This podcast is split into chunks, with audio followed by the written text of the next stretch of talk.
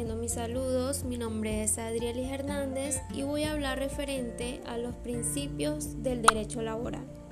Son aquellas directrices o postulados que inspiran el sentido de las normas laborales y configuran la regulación de las relaciones de trabajo con arreglo a criterios distintos de los que pueden darse en otras ramas del derecho.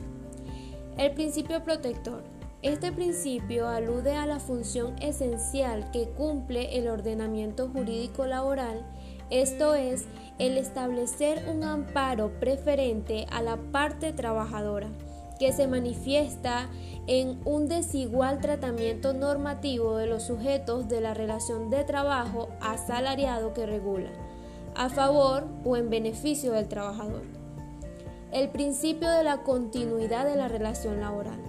Este principio, reconocido a favor del trabajador, persigue que las relaciones laborales sean estables. Esto es porque se ha concebido al contrato de trabajo como una relación jurídica indefinida, estable y de jornada completa, de tal manera que asegure la continuidad de la permanencia del trabajador en la empresa protegiéndola de rupturas e interrupciones y limitando las facultades del empleador de ponerle término. El principio de supremacía de la realidad.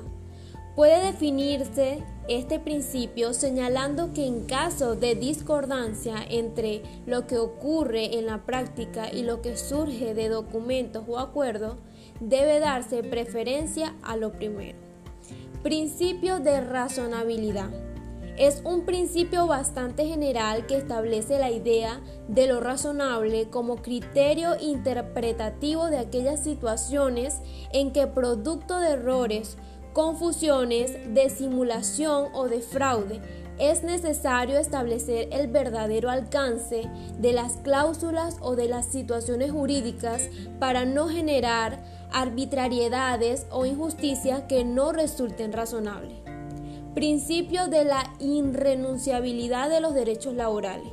Este principio plantea la imposibilidad jurídica de privarse voluntariamente de una o más ventajas concebidas por el derecho del trabajo. Principio de libertad sindical. Este es un principio referido a la génesis, aplicación e interpretación del derecho colectivo del trabajo.